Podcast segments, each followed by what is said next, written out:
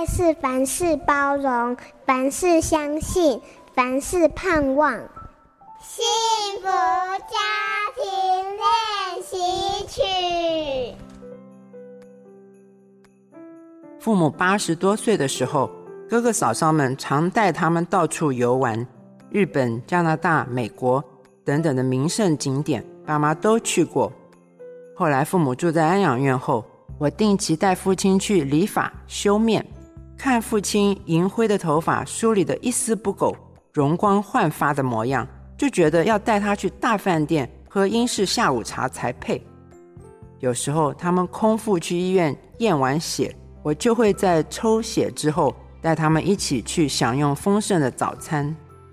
我很喜欢带他们去百货公司的美食街吃午餐。顺便买衣服或鞋子给母亲打扮。以前母亲喜欢买布自己做衣服，还会缝制旗袍，手艺一流。她经常等我有空陪她上街，我们就去挑选各种花色的布料。但现在我买了色泽鲜艳的漂亮衣服给她，她总是会说：“这种年轻人的颜色我不穿。”带他们出游久了之后，其实我知道妈妈最怀念的是她小时候。与他父亲的记忆。我的外公在母亲小的时候，总是会带她去公园喝茶、吃点心。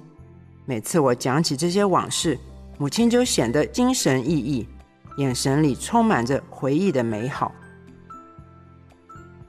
在家庭关系里互相成长，幸福不灭。我是中华信义神学院顾美芬老师。